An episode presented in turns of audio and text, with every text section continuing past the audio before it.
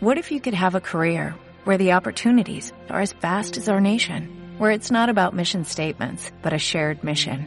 At U.S. Customs and Border Protection, we go beyond to protect more than borders, from ship to shore, air to ground, cities to local communities. CBP agents and officers are keeping people safe. Join U.S. Customs and Border Protection and go beyond for something far greater than yourself. Learn more at cbp.gov/careers. ¿Qué pasa, los leídos míos? En este audio os voy a hablar del Archivo de las Tormentas, de la serie de libros de Brandon Sanderson, que bueno, de momento hay publicados cuatro libros y dos cuentos, porque Esquirla del Amanecer pues es un cuento, un cuento un poquito largo, pero no deja de ser un cuento, que es el que estoy leyendo ahora. Y bueno, sé que va a ser una cosa bastante larga, entonces pues posiblemente sea un audio por, por libro, pero también os advierto que va con spoilers. No es que vaya con spoilers así que se me escape algo, no, no, es que voy a ser completa, total y absolutamente explícito en temas de argumento y en temas de todo. Así que si después de que os diga el, el listado de las obras que lo componen, eh, no habéis leído o no queréis enteraros de cosas, pues dejad el audio sin escuchar, ¿vale? Bueno, el Archivo de las Tormentas es una serie mm, que se lleva a cabo en el Cosmere y está compuesto de momento por El Camino de los Reyes, que es el primer tomo, luego Palabras radianta, Radiantes, Danzante del Filo, que es el cuento, es un cuento muy bonito, ¿eh? es precioso, sobre una niña. Eh, luego Juramentada, Luego, Esquirla del Amanecer, que es el cuento largo, que es el que estoy leyendo ahora, y luego El ritmo de la guerra. Bueno, El camino de los reyes. No, antes de eso, eh, esta serie está alargada en exceso. Estamos hablando que son, de momento, dos tomos de 1200 páginas de letra apretada, ¿vale? Y otros dos tomos más de 1400 páginas. Y Sanderson dice que el quinto, el quinto va a ser todavía más gordo. Entonces, vale, podemos aceptar mmm, pulpo como animal de compañía, pero eh, la verdad es que eh, es excesivo. La historia es excesivamente larga, con excesivas tramas, con excesivos personajes y encima es todo igual, que es lo que os voy a explicar ahora. Bueno, pues entran los spoilers y entra todo de todo, ¿vale? Venga, empezamos. El camino de los reyes. Empezamos con un chavalín, con Caladín, en, eh, en una jaula, viajando mm, como esclavo. Eh, y empieza, bueno, pues está en las montañas irreclamadas, creo que es. Eh, bueno, también los nombres. Yo soy muy olvidadizo con los nombres, entonces a veces incluso los podré, los cambiaré. Y bueno, llegan a las montañas quebradas, creo que son, donde allí es vendido como esclavo a eh, Sadeas, que es uno de los príncipes Aleci que están guerreando contra los Parsmenios. Eh, lo designan, lo asignan a los puentes. A los puentes es, a ver, las, las estoquebradas, o las quebradas, no me recuerdo cómo se llaman, ¿vale? Son una serie como de islas rodeadas por, por huecos, ¿vale? Que están, que bueno, que cuando van a guerrear con los pasmenios, pues lo que tienen que hacer es ir cruzando por esos sitios. Entonces tienen gente que cargan puentes de madera, los llevan a hombros y cuando llegan al, lugar de, donde, está, donde hay una, una grieta de esas, ponen el puente, cruzan los, los, militares, levantan el puente, van a la siguiente grieta, vuelven a poner el puente, vuelven a cruzar los militares, hasta que se enfrentan con los, eh, con los enemigos que son los pasmenios, que son una especie como de... Mm, si habéis leído el libro de las salamandras, casi, casi, casi yo, cuando empezó a describirlos y demás, la primera versión de los parmenios, ¿vale? Que la cosa tiene tela. Pues... Eh, se parecen mucho, o mi, imagen mental es muy parecida a la descripción de las salamandras. Bueno, eh, el tema está en que en esa, en esa zona también hay una serie de gran caparazones, ¿vale? Que son unos animales que contienen dentro una especie como de perla, de diamante, que almacena energía. Y eh, la guerra, que en principio era para matar a los parmenios, para mm, conquistar a los parmenios, para vengarse, porque los parmenios habían contratado un asesino que mató al rey de los Aleci, ¿vale? Y habían ido allí a, pelear. Pero eh, la guerra se está transformando en, más que en una guerra de combate contra los bichos estos, se está transformando en, en conseguir eh, joyas de esas, mm, cuantas más joyas de esas se tiene y demás, ¿vale? Entonces, el primer libro, básicamente, transcurre en eso. El tío esté cargando puentes, los Aleci luchando con los parmenios y poco más. Pero es que encima, eh, a ver, yo la literatura, los, las historias, cuando te, te cuentan una historia, eh, te presentan el universo, el, world building, la construcción del mundo. En eso, eh, Sanderson es es increíble, ¿vale? Sus mundos son originales, con ideas completamente originales. Es lo único que es original en, Sanderson, porque conforme os vaya contando con estos audios, vais a descubrir que eh, es siempre lo mismo, la misma historia. Además, es siempre la misma historia y él mismo, en el libro, en su curso de, escritura, que tiene un curso de escritura y da clases de escritura y demás, pues... Eh, cuenta que esa es la historia, ¿vale? Cuenta que el mejor argumento que él ha encontrado para narrar cosas es, bueno, pues lo que ocurre en los libros. ¿Cuál es la diferencia, por ejemplo, entre Nacidos de la Bruma y este de las Tormentas? Pues que en Nacidos de la Bruma hay uno o dos héroes y en, eh, las tormentas hay pues, siete, ocho héroes, ¿vale? Pero la trayectoria de todos los héroes es exactamente, exactamente, exactamente la misma, que encima es la trayectoria típica del héroe, ¿vale? El héroe resulta que es un don nadie, un mindundi, eh, vive en la miseria, está completamente aislado de todo y de todos, eh, se le van poniendo delante tropezones supera esos tropezones y cuando te das cuenta es un gran héroe que ha hecho grandes cosas. Pero el problema en Sanderson no es ese. El problema en Sanderson es que todos los personajes son así, incluso hasta os diría que los malos son así. Luego, eh, el tema está en que se repite, se repite, se repite, se repite. En todos los libros, en todas las historias. Hay, el héroe es artista en un componente mágico, el héroe consigue el componente mágico, después de ese componente mágico hay otro componente mágico superior, consigue el componente mágico superior y todo eso, bueno, y así una cadena de componentes mágicos superiores que en el caso del archivo de las tormentas son los diferentes niveles de caballería, ¿vale? O de... Eh, no me acuerdo ahora del nombre, o de eh, Tronadores del Cielo, no recuerdo cómo, es el nombre ahora. Y, eh, pero es lo mismo siempre. Llega a un nivel, dice, bueno, ah, aquí ya, ya, he llegado aquí, ya me he liberado de mis cargas anteriores y de mis problemas anteriores. No, no, todavía vienen más problemas y todavía hay un nivel superior. Un nivel superior que es más de lo mismo. Por ejemplo, el primer nivel te da una espada, una espada glaseada de esas, una, sí, la espada, ya no me acuerdo ahora el nombre, otra vez, ya estamos. Bueno, una espada salvaje de Conan, una espada glaseada, venga. Eh, el siguiente nivel parece ser que te dan la esquirlada, parece ser que te dan la armadura esquirlada. Puedes componerte una armadura esquirlada, que mm, esto no lo he leído todavía, pero es previsible. Bueno, es que esa es otra, es previsible, es muy previsible.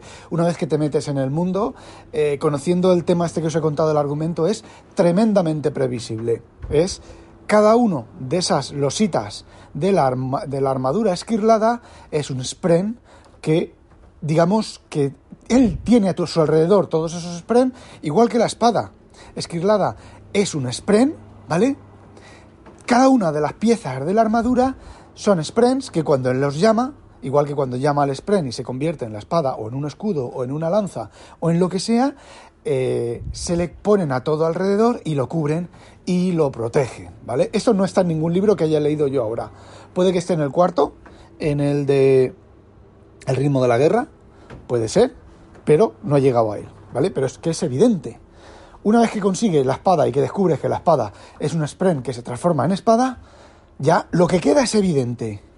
Es completamente evidente. Bueno, eh, volviendo al tema del, del, argumento. Bueno, pues el Caladín este, pues mm, consigue mm, eh, superar sus problemas en el puente. El puente, digamos que es un matapersonas, ¿vale? Lo que hacen los Aleci es que mandan primero a los del puente para que maten a los del puente, para que los pasmenios se centren en matar a los a los integrantes del puente, que son esclavos, que son reemplazables, que son baratos, bla, bla, bla, bla, bla, bla.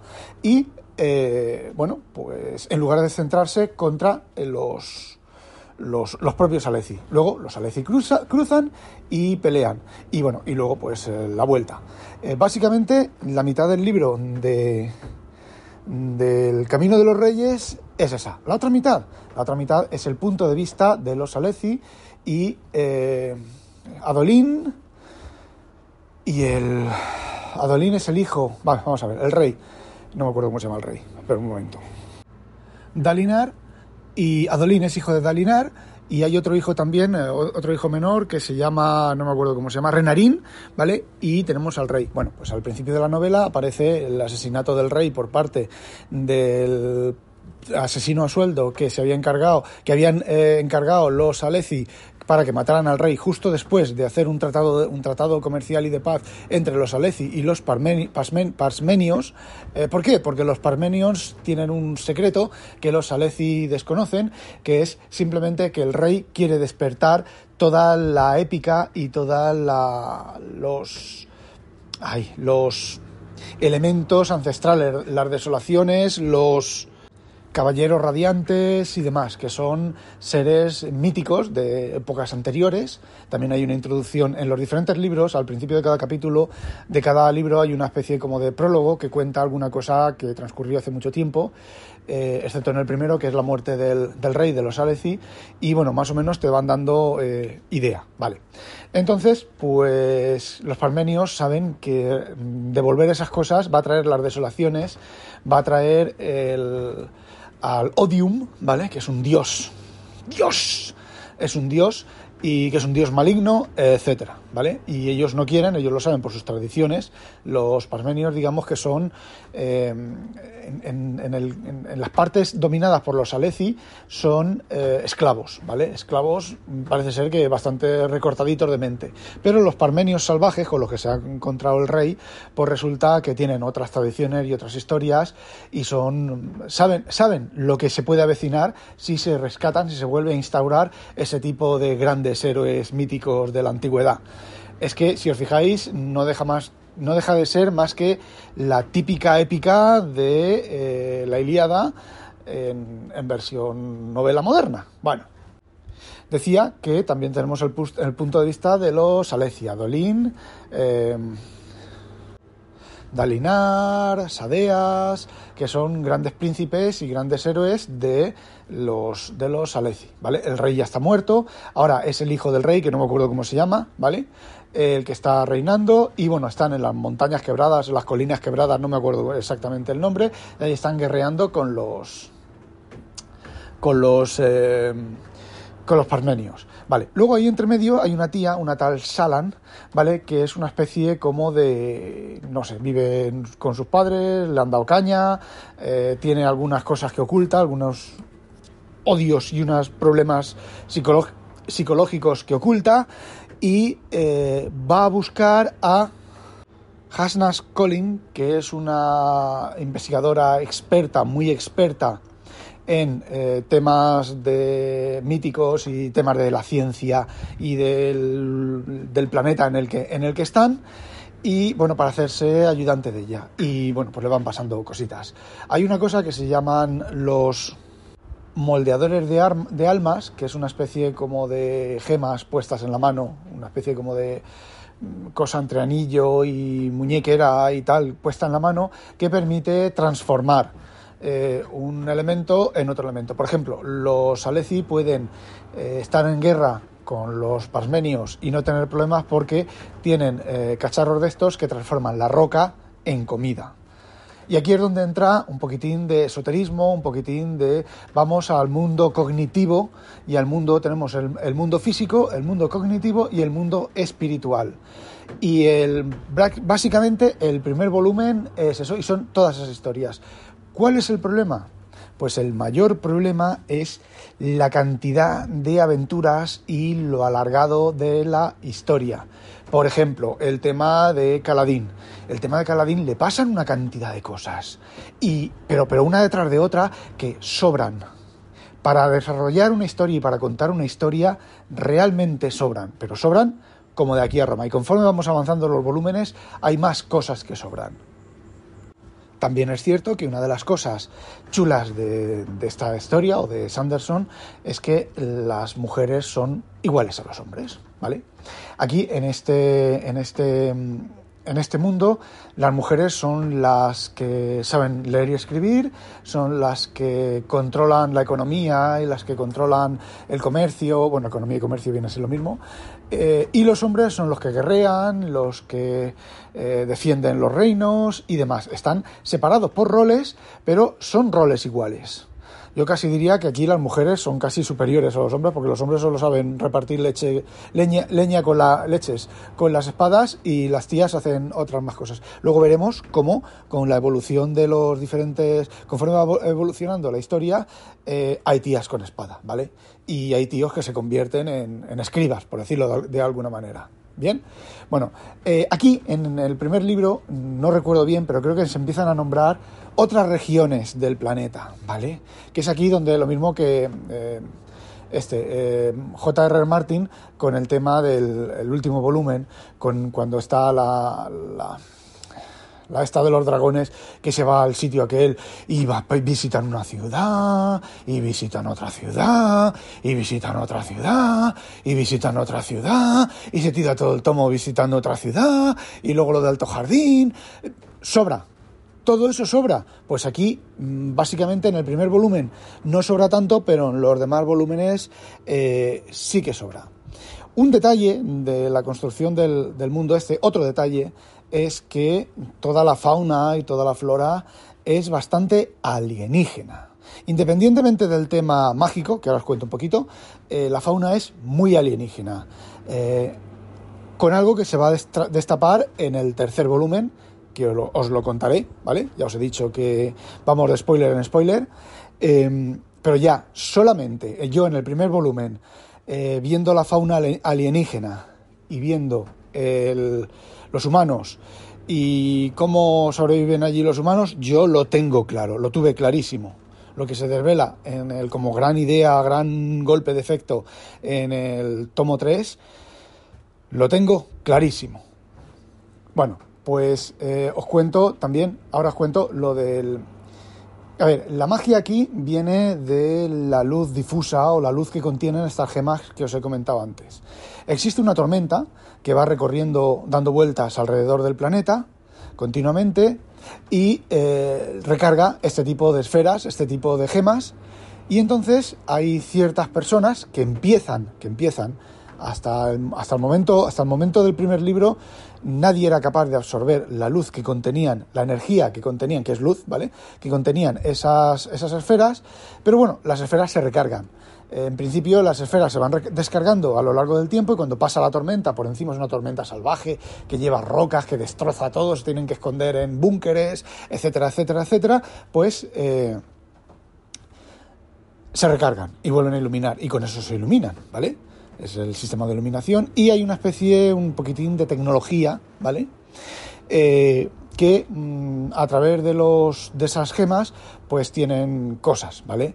Eh, tienen... Eh, ya no recuerdo exactamente si eso está, bueno, los, los, transformadores estos de almas, alguna cosa más, ahora no recuerdo en qué tomo está cada cosa, pero bueno, pues y de ahí van sacando la magia en los siguientes volúmenes. Y bueno, llevo 18 minutos, os he contado el primer volumen, en un siguiente audio os contaré más sobre el archivo de las tormentas.